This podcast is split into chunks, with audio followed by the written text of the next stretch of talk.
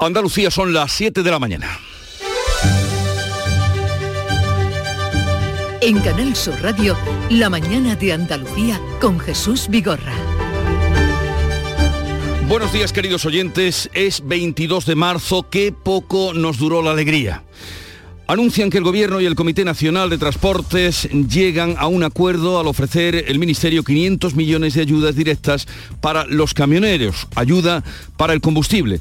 Pero lejos de ser un avance, el conflicto se recrudece aún más y de momento sin que se vea el final.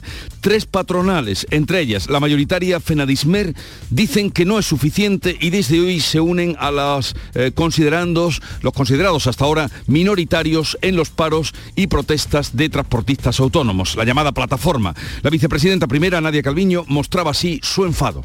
Aquellas plataformas o organizaciones que no se sumen, pues claramente demuestran que no están defendiendo los intereses de este sector, que tienen otro tipo de intereses que tendrán que explicar y que no responden a lo que nuestro país necesita en este momento.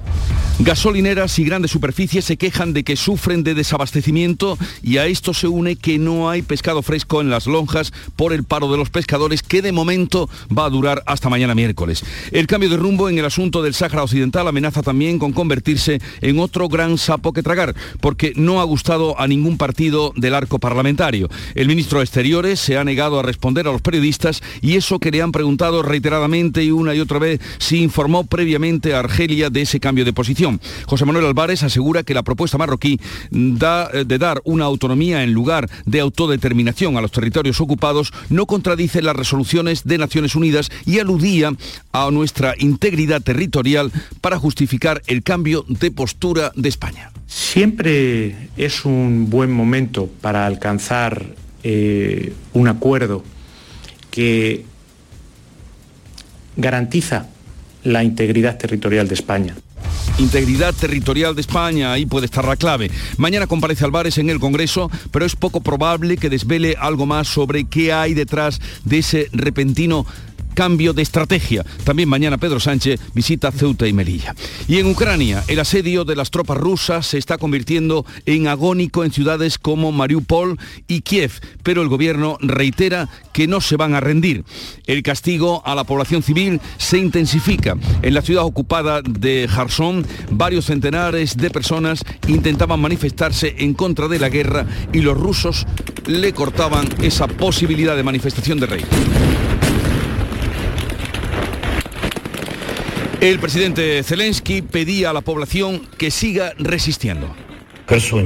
En Gerson los rusos disparaban contra personas que iban a una protesta pacífica por su libertad y la nuestra. Las tropas rusas probablemente no saben lo que significa tener libertad. Y a todo esto, la ONU ha cifrado en mil, casi mil, los civiles ucranianos muertos o asesinados. Número de víctimas que está muy por debajo, sospechamos, de la realidad de la guerra que estamos viendo. En cuanto al tiempo, cielos nubosos o cubiertos sin descartar chubascos ocasionales durante la mañana más probables en el tercio occidental. A partir de la tarde se espera que las precipitaciones sean mucho más probables e intensas, generalizándose en toda la comunidad. Y aquí habría que decir, a ver si es verdad. Cota de nieve en torno a los 2.000 metros, vientos flojos variables tendiendo a levante en el litoral mediterráneo y también en el estrecho.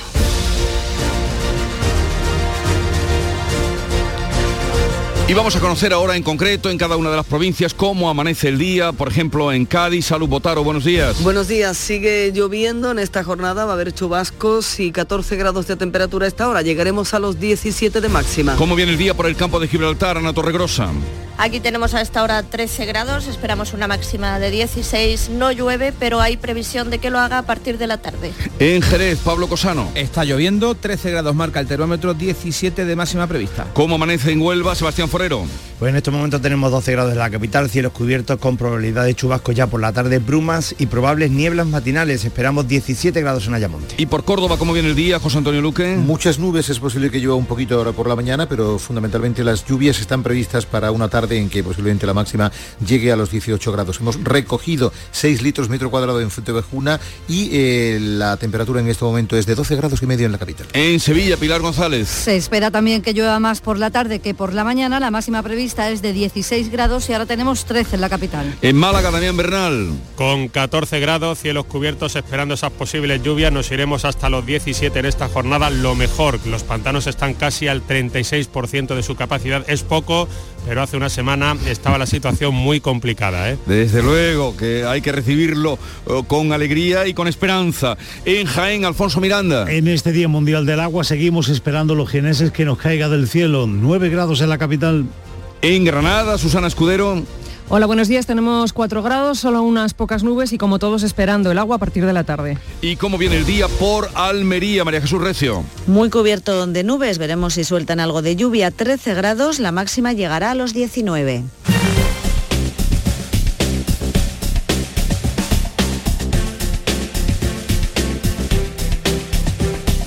Saber cómo viene el día, vamos a conocer el estado de las carreteras en Andalucía. Desde la DGT nos informa Patricia Arriaga. Buenos días. Buenos días. Arranca esta jornada de martes y afortunadamente lo hace con tráfico fluido y cómodo en la mayor parte de red de carreteras andaluzas. Eso sí, precaución si van a acceder a Málaga capital por la carretera de Cártama. Van a encontrar tráfico irregular en la A357 en el entorno del polígono de Cártama. En el resto de carreteras tranquilidad, pero precaución en esta jornada tan lluviosa.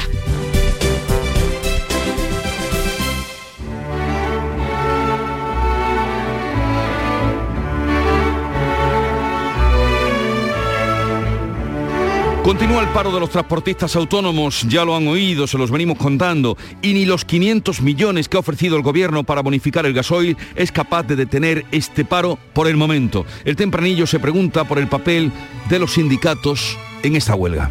Tempranillo de los camiones. La primavera ha venido, los problemas no se van. Comisiones y UGT, ¿alguien sabe dónde están?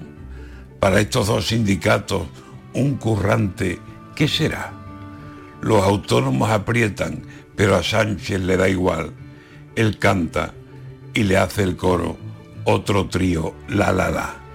Hay ministerios que cantan aunque no sepan cantar. Pues que sepa Pedro Sánchez que una semanita más puede llevarnos a todos a una agonía total. Los transportistas no cejan, ahí siguen y seguirán. Estos camiones no tienen, presidente, marcha atrás. Antonio García Barbeito que volverá al filo de las 10 de la mañana con los romances perversos hoy dedicados a las nuevas normas de la ley de tráfico.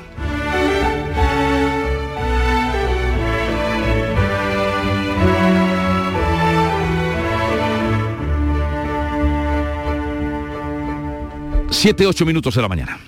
Sofía, ¿sabes que el curso que viene empieza el cole de mayores? ¿Estás contenta? Sí, ya soy grande. Del 1 al 31 de marzo está abierto el plazo de escolarización para el curso 2022-2023 de segundo ciclo de educación infantil, primaria, ESO, bachillerato y educación especial. Seguimos avanzando en el compromiso por una educación de calidad. Por eso puedes confiar en la educación de Andalucía. Infórmate en el portal de la escolarización y en la APP y Escolariza, Junta de Andalucía.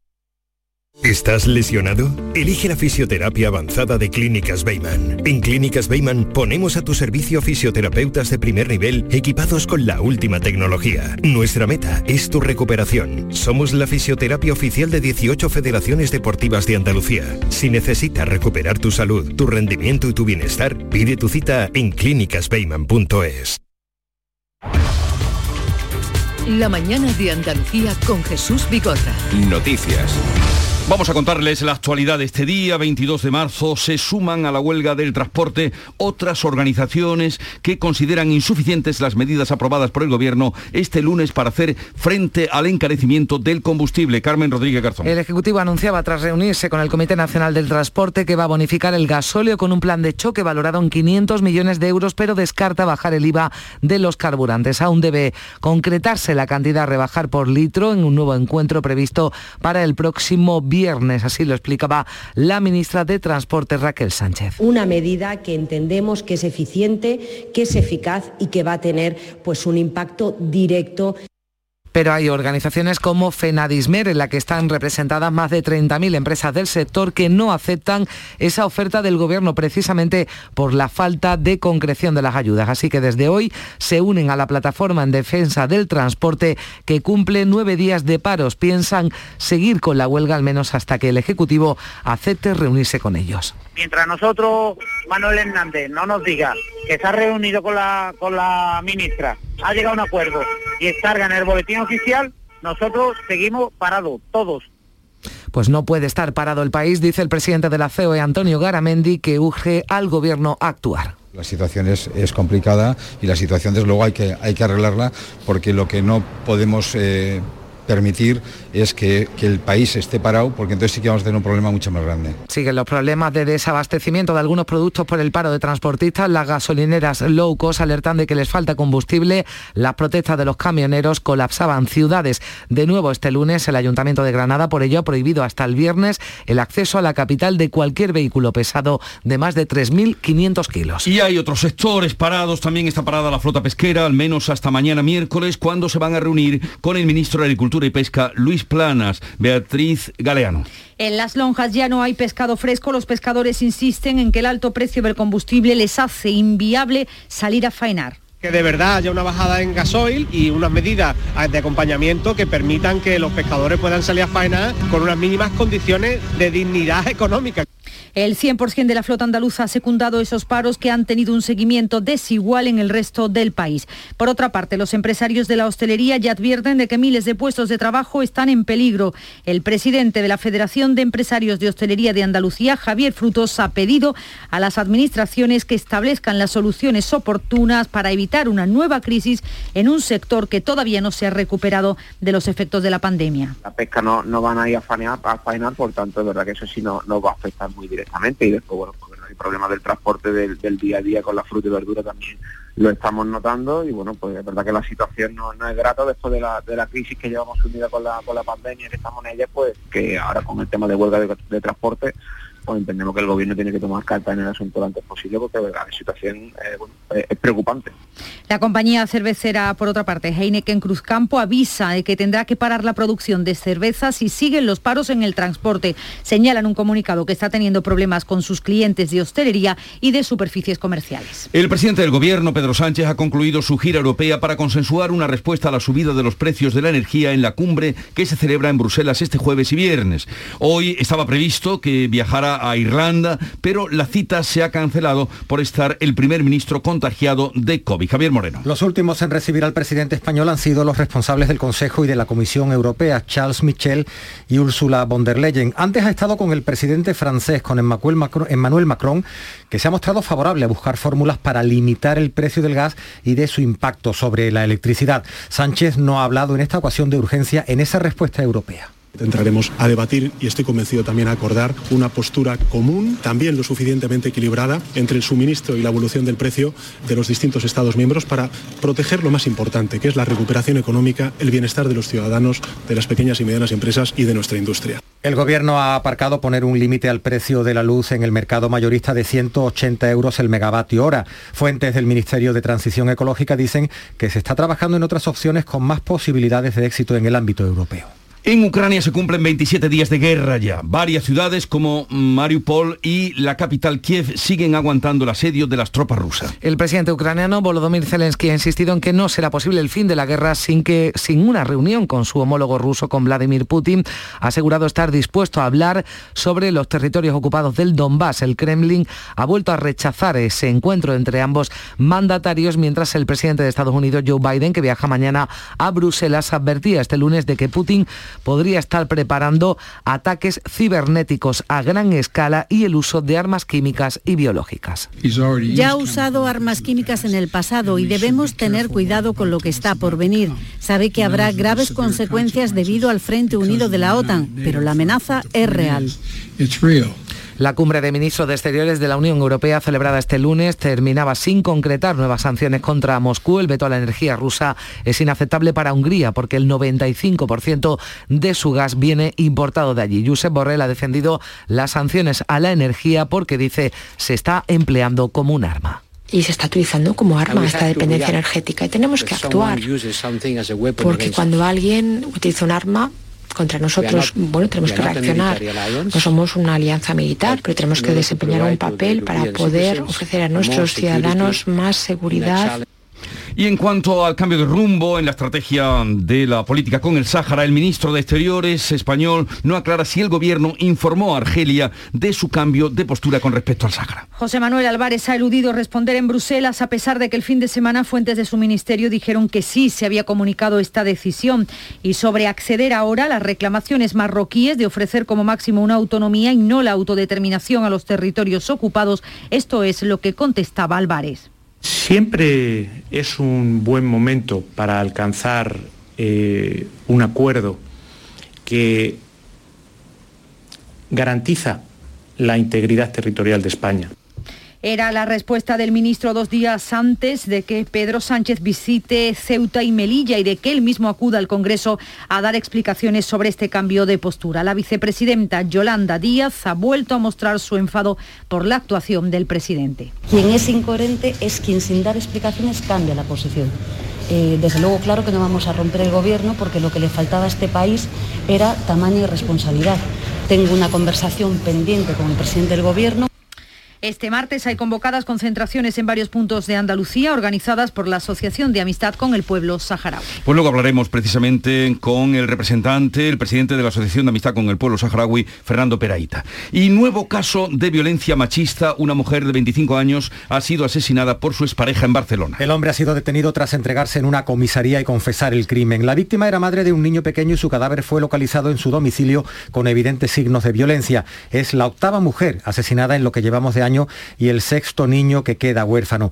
En Sevilla, un hombre de 30 años ha ingresado en prisión por violar a una mujer en una calle de Sevilla, de la capital. Forcejeó con el agresor que aprovechó su superioridad física. El gobierno andaluz renovará hasta finales de año a los 12.000 sanitarios de refuerzo contra el COVID, medida a la que se destinarán 347 millones de euros. Y que anunciaba este lunes el presidente de la Junta, que señala que Andalucía debe estar preparada porque el virus no ha desaparecido. Quiero decir que vamos a garantizar esos contratos hasta el final del año 22 haciendo un sobreesfuerzo porque no hay fondo COVID. Hemos pedido al Gobierno de España que nos dieran fondo COVID, fondo extraordinario, no lo hay.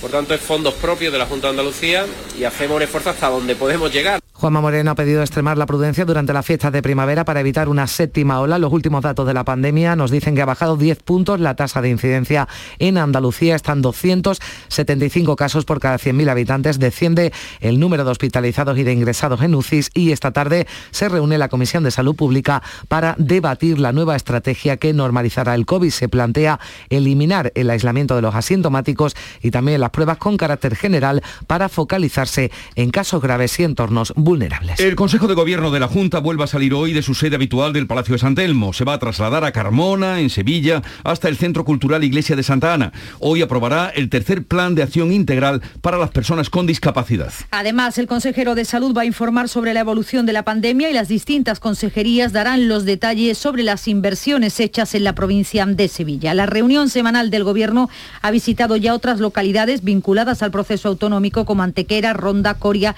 y ahora Carmona ahora que se cumplen 40 años de las primeras elecciones andaluzas y de la constitución del Parlamento. En Carmona, el gobierno andaluz hará además una declaración institucional de apoyo a la candidatura de este municipio como Patrimonio Mundial de la UNESCO. El Consejo de Ministros tiene previsto aprobar hoy la electrificación de la línea Ronda Bobadilla, un proyecto que tiene un presupuesto de 26 millones de euros y que está incluido en el plan de inversiones del ferrocarril. Esta inversión es vital para el posterior desarrollo de la línea Algeciras-Bobadilla en el campo de Gibraltar, el portavoz de la plataforma en defensa del tren y secretario comarcal de comisiones obreras ve muy positiva la iniciativa del gobierno. Manuel Triano una buena noticia de las pocas y de las escasas buenas noticias que nos llegan al campo de Gibraltar. Por lo tanto, yo creo que hay que recibirla con, con alegría.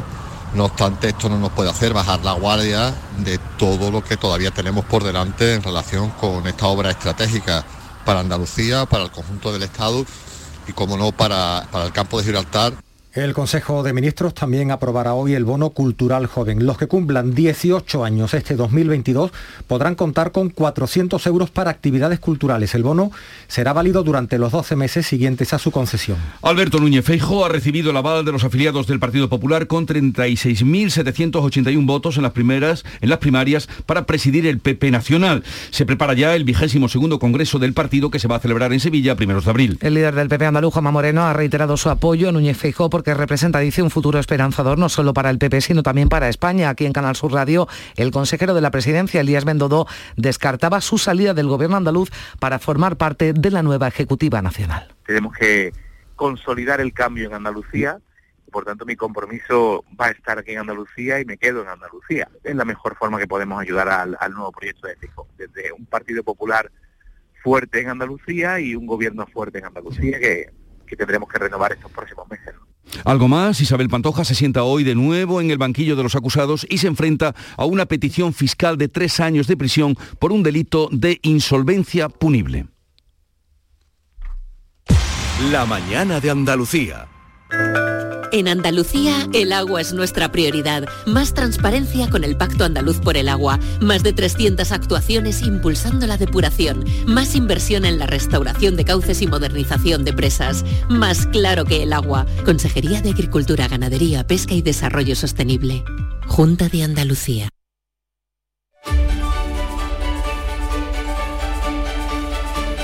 Abrimos el kiosco de prensa con lo más destacado nacional e internacional y Paco Reyero que nos lo cuenta. Buenos días, Paco. Y con el confort que nos da nuestra dirección técnica, con Víctor Manuel de la Portilla. 721 guerra en Ucrania, Jesús día 27, porta el diario El País, Putin que se emplea a fondo en la destrucción de las ciudades, los bombardeos de las fuerzas rusas que arrasan un centro comercial en Kiev, lo estamos viendo en las imágenes, matando a ocho personas y bombardeando zonas residenciales. La Unión Europea declara a Moscú una amenaza directa. La fotografía de portada de la vanguardia que comparte asunto con la del mundo es apocalíptica, con el cartel luminoso de ese centro comercial Sport entre los escombros, centro que por cierto estaba cerrado desde el comienzo de la guerra. En este ambiente bélico, La Vanguardia en su editorial valora que la Unión Europea aprobara ayer la hoja de ruta para coordinar su autonomía militar y mejorar la seguridad del continente. Entre sus propuestas, la creación de una fuerza de intervención rápida formada por hasta 5.000 soldados y que iba, va a estar o debe de estar, estará eh, operativa en 2025. En ABC, Zelensky, que se niega a entregar a Mariupol ni ninguna otra ciudad, pese al ultimátum de Rusia, las negociaciones entre los rusos y los ucranianos que se enquistan, señala el diario.es, el Independiente, la alianza comercial de China y Rusia que se pone a prueba por la guerra. En Infolibre encontramos una interesante lista, detallan en ese digital las mansiones, los yates, los aviones, las propiedades en definitiva que tienen en Europa 35 de los más altos jerarcas rusos. En el español, que incluye en su portada digital un vídeo sobre la guerra, eh, recomiendo que se vea bombas y hambre, cerco brutal sobre Mariupol y misiles en Odessa. Digo que en el español Sánchez pide más ayudas a los socios de la Unión Europea para evitar un estallido social agravado por Ucrania. Admite en su gira, su gira europea, que tiene poco margen fiscal para actuar y traza alianzas para intervenir el precio del gas y lograr un nuevo megafondo europeo. Y los diarios que dedican titulares y comentarios a la reacción del gobierno ante el paro del transporte que sigue adelante.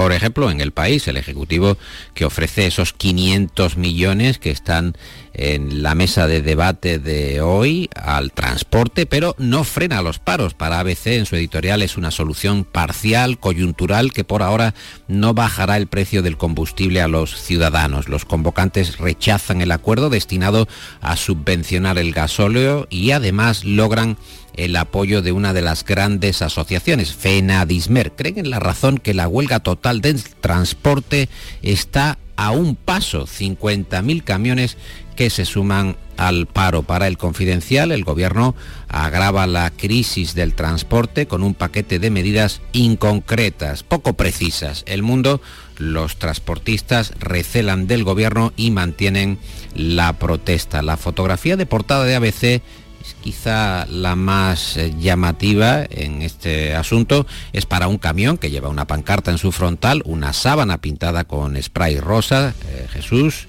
y este, esta leyenda, señora ministra, más medidas y menos mentiras. El gobierno que va a bonificar el gasóleo al transporte, pero que no baja impuestos. Hablando de reducciones de precios, ABC también destaca que Bruselas, eh, Bruselas no logra poner de acuerdo a los socios en las medidas para bajar la luz. El país reclama un pacto de Estado porque, según el editorial del diario de Prisa, la crisis heredada y la guerra de Ucrania demandan un acuerdo de amplio espectro en la política española, acuerdo que incluye, en opinión de Prisa, al PP y le pide que eluda el exabrupto populista y la tentación de rentabilizar el malestar social, cada vez más agravado, más sostenido. Sin embargo, el mundo indica en su portada que el gobierno se desdice del pacto con Feijó y no bajará los impuestos de la energía. ¿Y cómo valora la prensa la decisión de Sánchez, cambio de rumbo con respecto al Sáhara?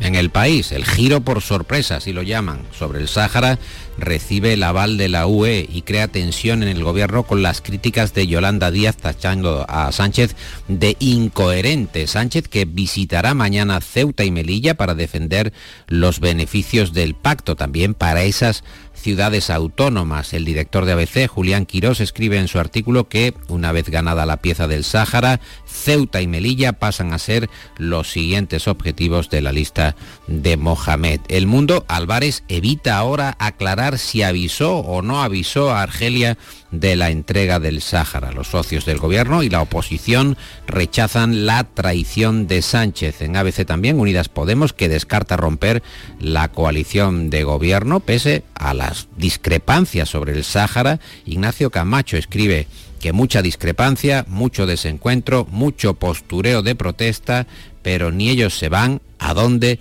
ni Sánchez los echa. Y Nieto, muy irónico, cáustico en su viñeta para ese diario, para ABC, cree que no habría que disgustarse tanto, porque lo normal es que Sánchez también esté mintiéndole a Mohamed VI. Y en este momento damos la bienvenida y aparece Nuria Caciño. Muy buenos días.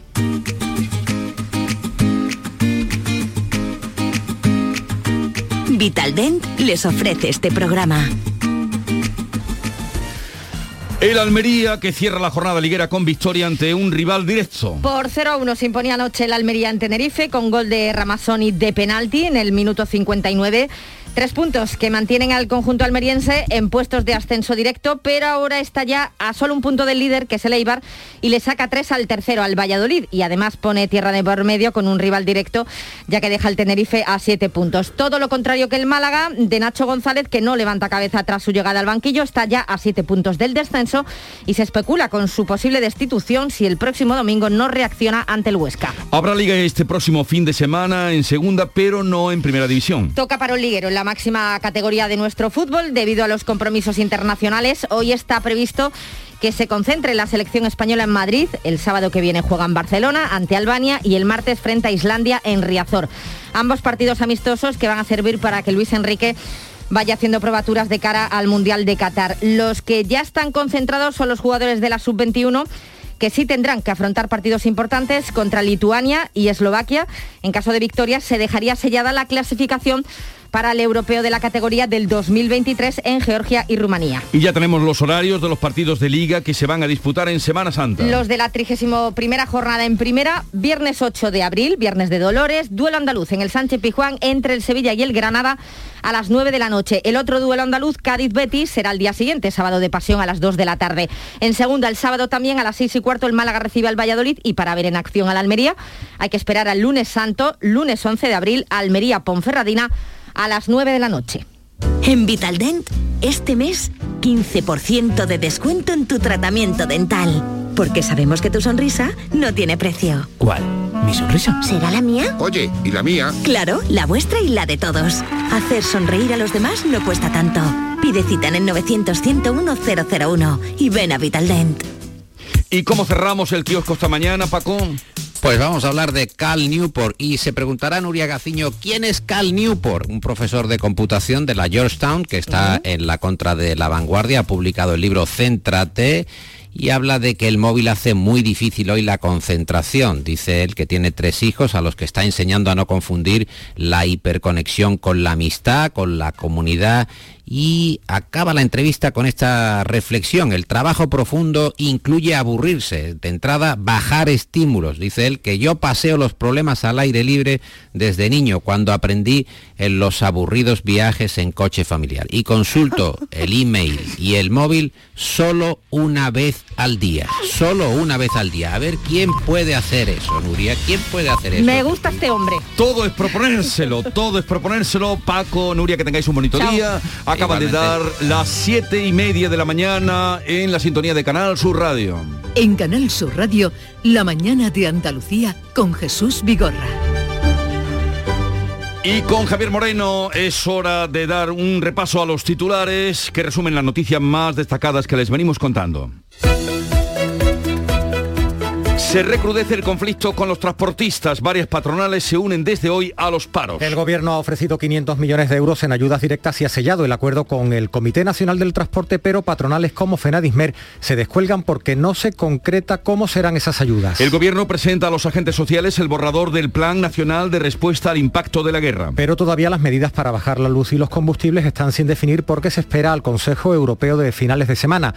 Pedro Sánchez ha terminado su ronda para convencer a los socios europeos de adoptar medidas en el seno de la Unión. El ministro español de Exteriores no aclara si el gobierno informó previamente a Argelia del apoyo al plan marroquí para el Sáhara Occidental. Fuentes del gobierno dijeron el fin de semana que así se hizo, pero Álvarez ha eludido confirmarlo. 14 partidos piden la comparecencia de Sánchez en el Congreso. Este martes hay convocadas concentraciones en varios puntos de Andalucía en solidaridad con los saharauis. Una mujer de 25 años ha sido asesinada por su expareja en Barcelona. El hombre ha sido detenido tras entregarse en una comisaría y confesar el crimen. La víctima era madre de un niño pequeño es la octava mujer asesinada en lo que llevamos de año y el sexto menor que queda huérfano. La Comisión de Salud Pública definirá hoy la nueva estrategia para normalizar el COVID. Se eliminará el aislamiento de los asintomáticos y las pruebas con carácter general para entrar en una nueva fase que se va a centrar en los casos graves y en los entornos vulnerables.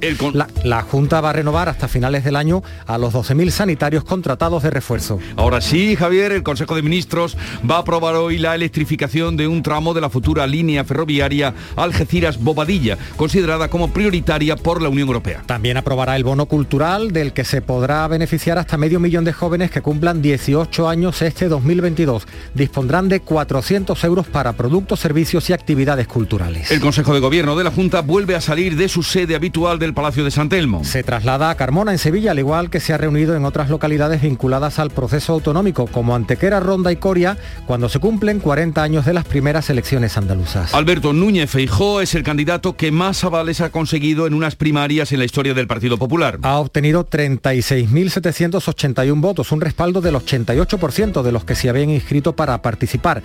El candidato prepara ya el vigésimo segundo congreso que se va a celebrar en Sevilla a primeros de abril. Y ahora recordemos el tiempo para hoy. Porque hoy vamos a tener cielos nubosos o cubiertos sin descartar chubascos ocasionales durante la mañana más probables en el tercio occidental de Andalucía. A partir de la tarde se espera que las precipitaciones sean mucho más probables e intensas, generalizándose a toda la comunidad. Cota de nieve en torno a los 2.000 metros, vientos flojos variables tendiendo a levante en el litoral mediterráneo y en el estrecho. 7.33 minutos de la mañana, enseguida vamos a las claves económicas del día.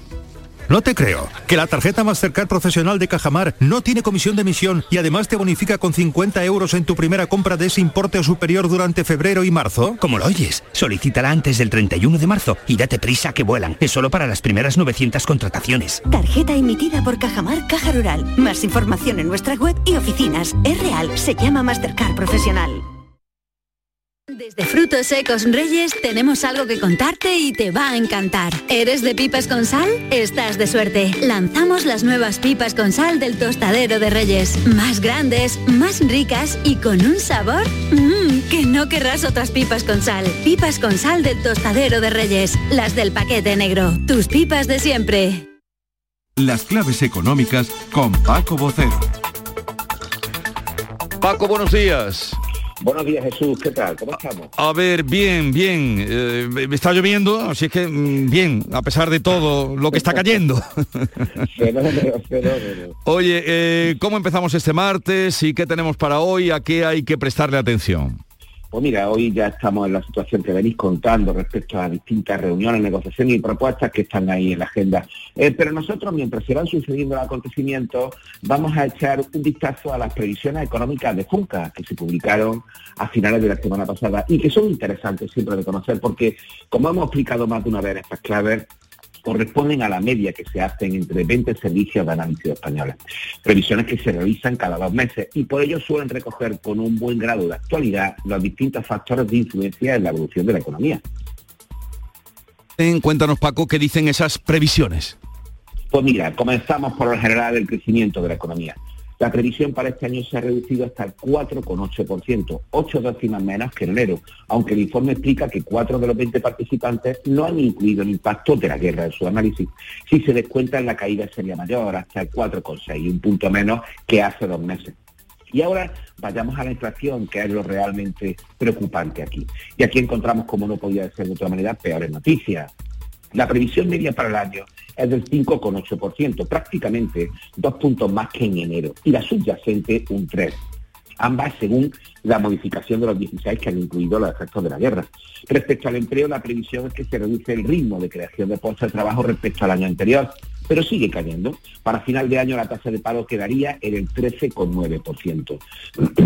Por su parte, la productividad, que cayó un 1,7 el año pasado, subiría un 1,2 en este y los costes laborales que crecieron un 1,2 en 2021 lo harían un 0,7. Y finalmente, por quedarnos en estos grandes indicadores, el déficit se situaría en el 5,7%, dos décimas por encima del que habían previsto en enero. pues ya estamos informados de las primeras previsiones económicas para este año en curso, que ya incorporarán un primer impacto, o están incorporando un primer impacto de la guerra, como nos acaba de contar Paco. ¿Y algo más para el día de hoy? Sí, sí, vamos a quedarnos con dos declaraciones que tienen también claves importantes por el sentido que encierran.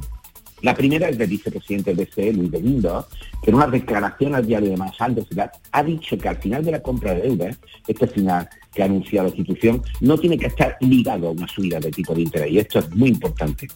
La respuesta es interesante y relevante porque la pregunta que le hicieron los periodistas diario alemán se refería a los endeudamientos de Italia a España que preocupan a Alemania, sin citar, por ejemplo, a Francia o Bélgica, que también tienen un nivel de deuda pública muy cercano al nuestro.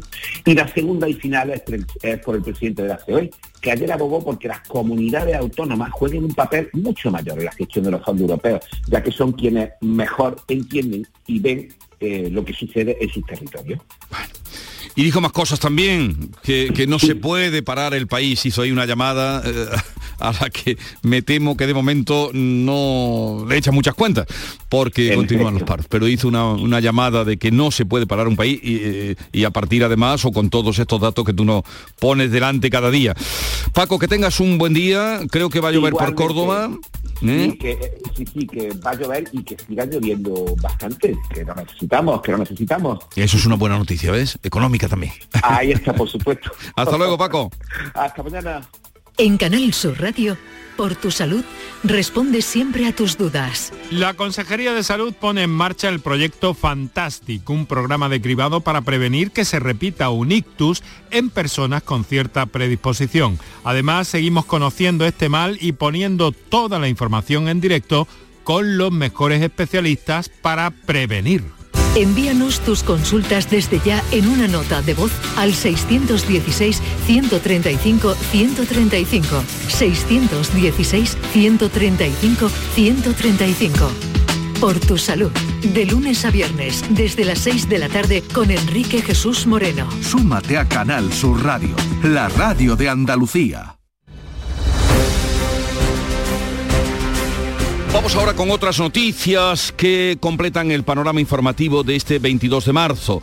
La Audiencia Provincial de Jaén ha condenado a 26 años y 9 meses de prisión al vecino de Mancha Real que degolló a su hermana de 52 años en una calle de este pueblo en septiembre de 2020. Alfonso Miranda. La magistrada suma los 22 años y medio de condena por un delito de asesinato, otros cuatro más por delitos de amenazas y atentado y medio año más por el quebrantamiento de la medida de alejamiento que pesaba contra él. Además, el tribunal solicita que indemnice a la familia con casi medio millón de euros. La sentencia puede ser, eso sí, recurrida ante el Tribunal Superior de Justicia de Andalucía.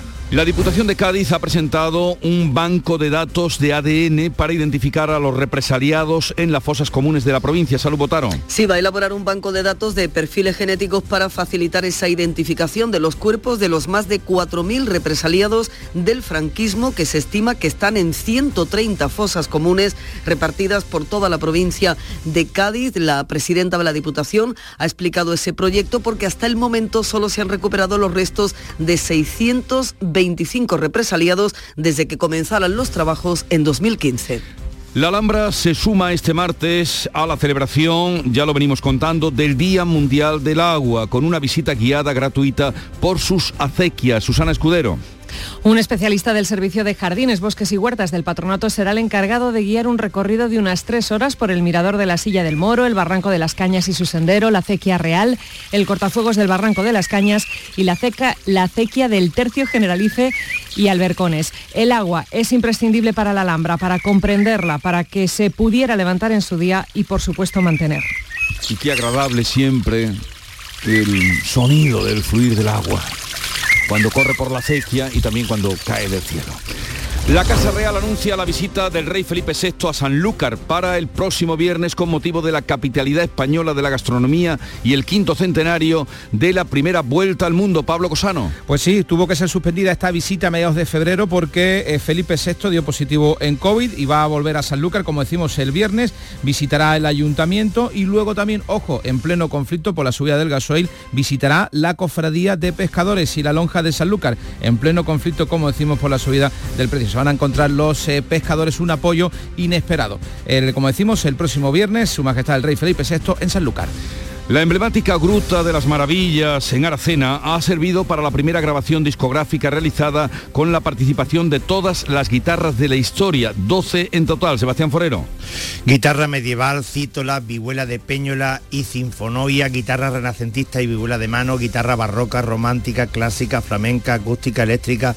Son las 12 protagonistas de ese disco. El trabajo se titula La guitarra en la historia y comprende eh, una obra especial de compilación con diferentes técnicas, tratados de afinaciones y maneras de interpretar. El guitarrista especialista en cuerda pulsada histórica y autor de la obra es José Luis Pastor. Ese espíritu del paso del tiempo, la Gruta de las Maravillas evoca esa, realidad del paso del tiempo como ningún otro lugar, ¿no? Y, bueno, pues ese es un poco el espíritu del proyecto, ¿no? El devenir de los siglos eh, a través de nuestro instrumento más emblemático. Pues la Gruta de las Maravillas, que al margen de esta noticia, si alguien que nos esté escuchando no la conoce, ya puede emprender camino en cuanto que pueda a visitarla en Aracena. Y, de verdad, qué buenos pasteles. Almería es la mejor zona de España para encontrar la felicidad.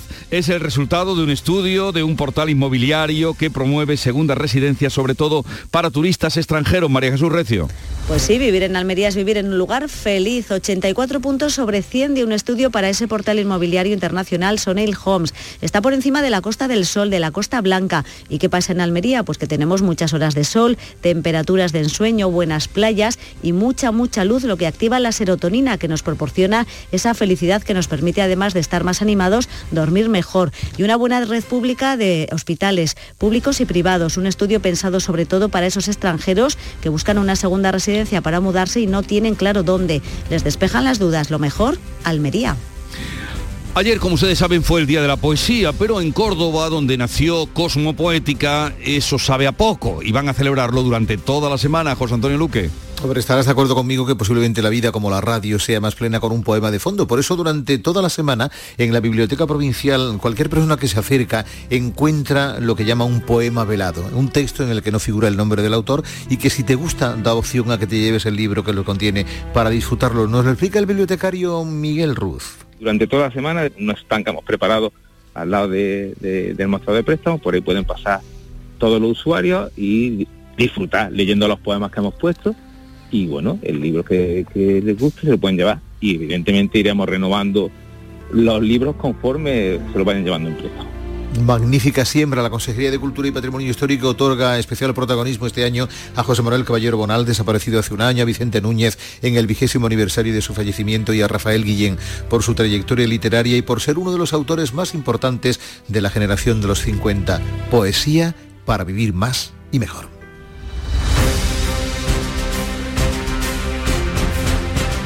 Les anuncio que a partir de las ocho y media de la mañana vamos a tener ocasión de hablar con Manuel Hernández, el presidente de la Plataforma para la Defensa del Sector del Transporte. Es de Jean, camionero de familia y que ha sido el que ha puesto en pie de guerra a todos los camioneros autónomos. Ya hablamos en su día con él cuando por ejemplo, nadie le echaba cuentas eh, de lo que venía anunciando. Y hablaremos también con Antonio Amarillo, que es el presidente de los transportistas de Andalucía, entre otros invitados que pasarán por aquí esta mañana, como José María Gallar, presidente de la Federación Andaluza de Asociaciones Pesqueras, también en estos días con la flota amarrada. Eso y muchas cosas más en la mañana de Andalucía, pero ahora tiempo para la información local. En la mañana de Andalucía de Canal Sur Radio. Las noticias de Sevilla. Con Pilar González. Hola, buenos días. Crecen las quejas de las empresas que están sufriendo las consecuencias de la huelga del transporte. En la aceituna, como saben, hay despidos. Cruzcampo advierte de nuevo del riesgo de tener que parar la producción.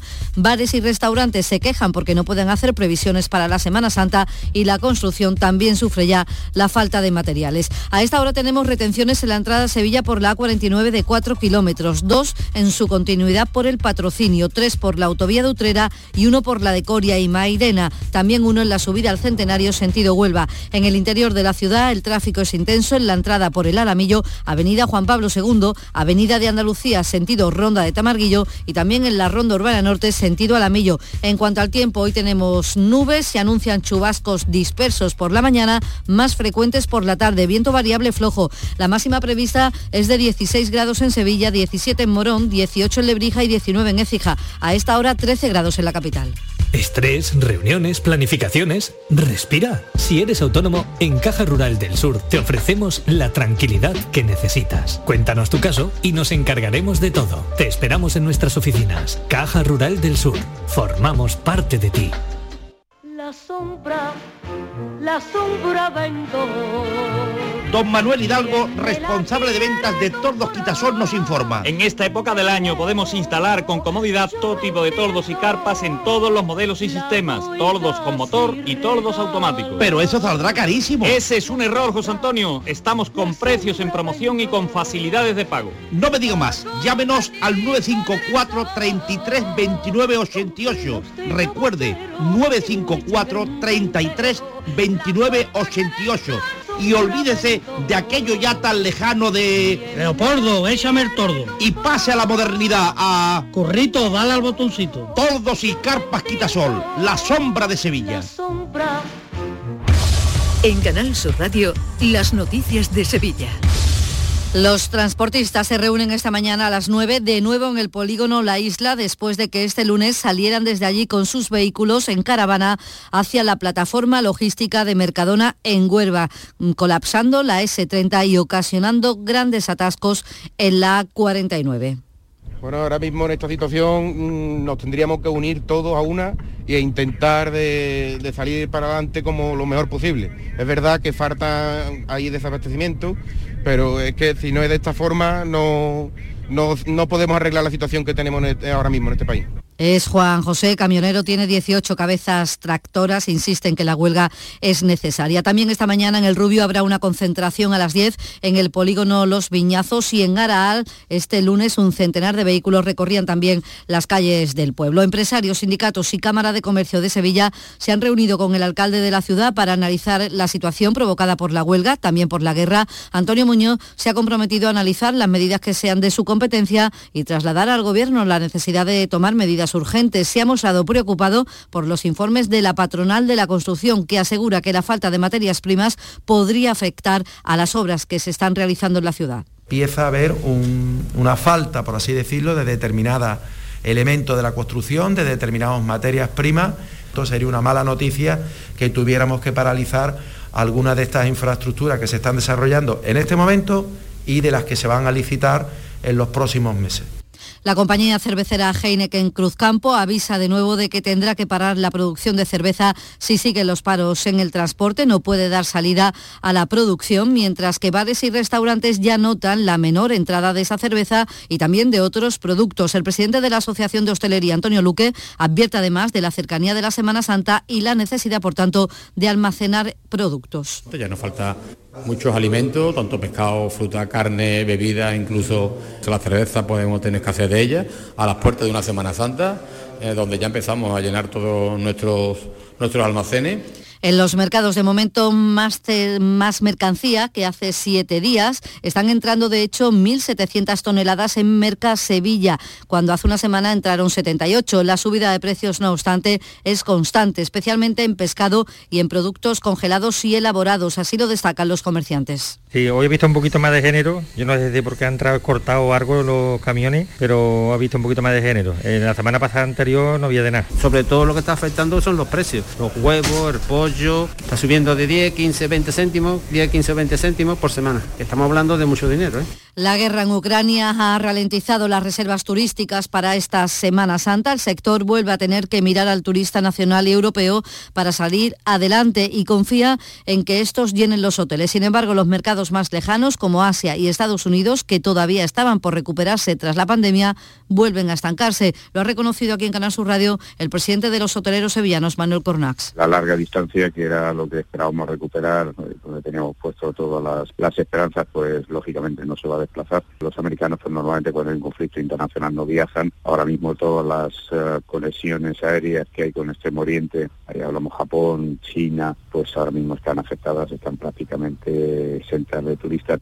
Y a todo esto añadimos que la Asociación de Amistad por el Pueblo Saharaui ha convocado una concentración esta tarde en la Plaza de la Encarnación, en las Setas, contra la decisión del presidente del Gobierno de apoyar la propuesta de autonomía de Marruecos para el Sáhara Occidental. También en la agenda del día el Consejo de Gobierno de la Junta se reúne hoy en Carbona. Sale del Palacio de San Telmo, en la capital, para ir a este municipio donde se redactó el primer borrador del Estatuto de Autonomía aprobado en 1981. La reunión de la Junta será en el Centro Cultural de la antigua Iglesia de Santa Ana de Carmona. El Gobierno andaluz va a hacer una declaración institucional a la candidatura de Carmona como Patrimonio Mundial de la UNESCO. También se reúne hoy en Sevilla, suele hacerlo en Granada, la sala de gobierno del Tribunal Superior de Justicia de Andalucía. Siete de la mañana y 51 minutos.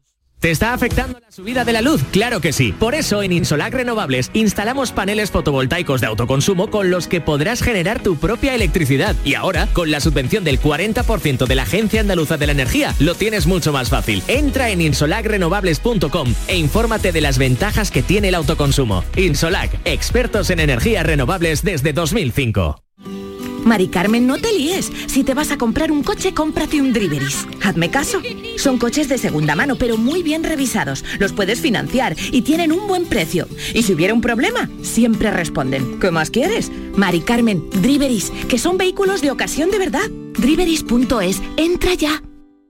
El Mediterráneo y el Atlántico son testigos de una encrucijada de culturas, costumbres y gentes. Gastronomía, naturaleza y patrimonio emocionan en Ceuta, una ciudad con personalidad única. Descúbrelo desde 69 euros en tu agencia de viajes de confianza. Servicios turísticos de Ceuta. Ceuta, donde se unen las emociones. Las noticias de Sevilla. Canal Sur Radio. El profesor de primaria detenido la semana pasada por abusar de dos alumnas ha aparecido muerto en su casa de Sevilla Este. El, docente estuvo arrestado durante cuatro días en prisión provisional y ha muerto. Se le ha encontrado en su casa todo apunta a un suicidio por ahorcamiento. Tenía 45 años y un hombre de 30 años está ya en la cárcel por violar a una mujer en la calle Torneo de la capital de madrugada. La víctima tuvo que ser atendida además por una rotura de muñeca en el hospital. La violación se produjo el 6 de diciembre. Las investigaciones se iniciaron tras la denuncia, pero ha sido complicado porque este hombre vive en la calle y solo se contaba con la descripción física del agresor. Cuando la víctima iba a recoger su vehículo para volver a casa, fue sorprendida por un hombre que salió de unos matorrales y se abalanzó sobre ella, logrando derribarla.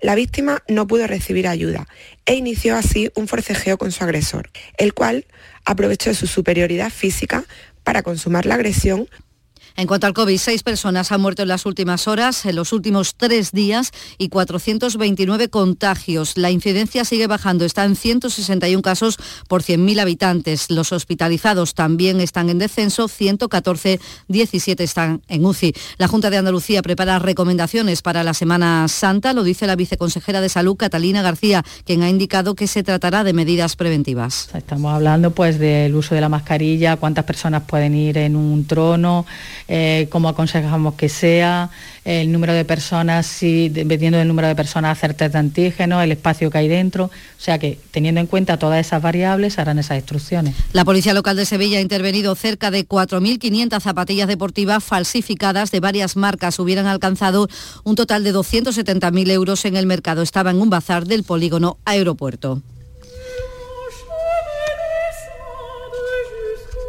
Y terminamos con ópera porque hoy en el Teatro de la Maestranza se estrena Peleas y Malisande, una historia de amor y muerte dirigida por el gran especialista en ópera francesa Michel Plasson. Las representaciones hoy y los días 24 y 26 a las 8 de la tarde.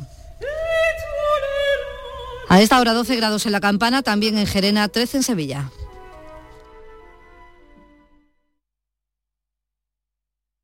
Escuchas La mañana de Andalucía con Jesús Vigorra, Canal Sur Radio. Aquadeus, el agua mineral natural de Sierra Nevada, patrocinador de la Federación Andaluza de Triatlón, les ofrece la información deportiva.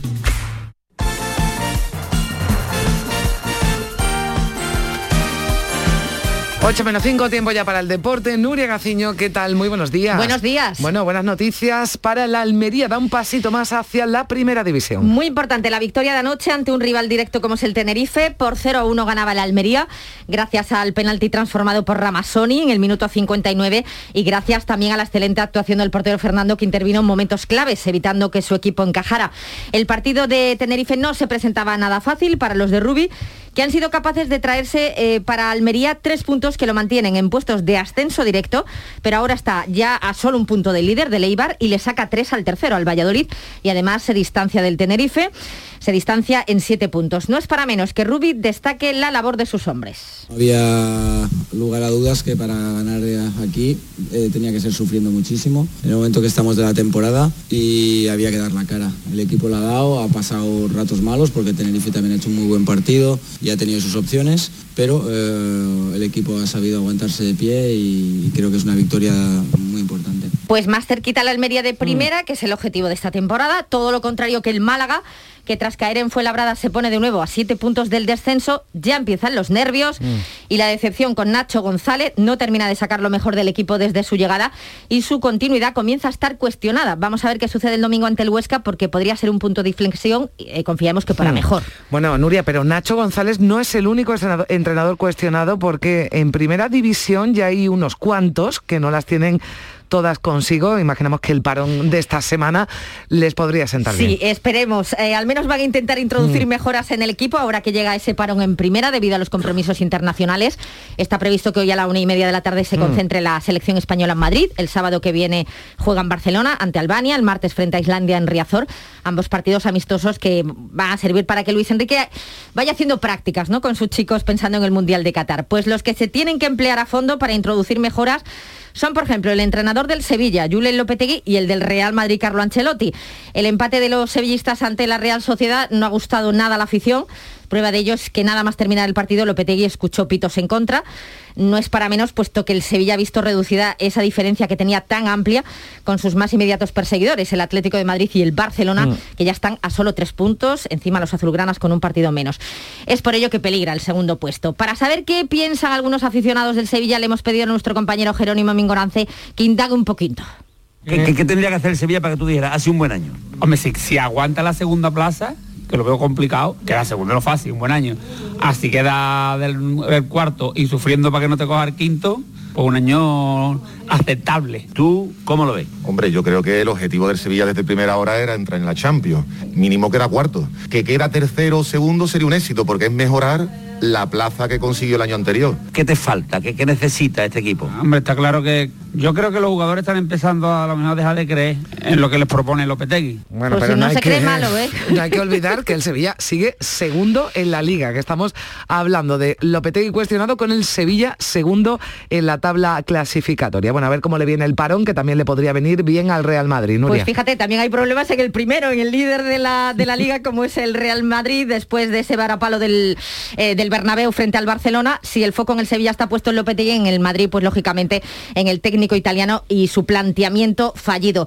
A pesar de que las redes sociales el personal se ha vuelto loco con la posibilidad de que recale en el banquillo madridista Xavi Alonso, las altas esferas del Real Madrid mantienen su total confianza en Ancelotti y es que es muy difícil que se les escape la liga y todavía les queda la Champions por delante. Bueno, y horarios de los partidos de liga que se van a disputar en Semana Santa, importante. Viernes 8 de abril, en primera división, el Sánchez Pijuán, Sevilla-Granada a las 9 de la noche y el otro duelo andaluz, Cádiz-Betis, será el día siguiente, sábado de pasión, a las 2 de la tarde. Venga, pues ya lo saben. Gracias, Nuria. Hasta aquí el deporte.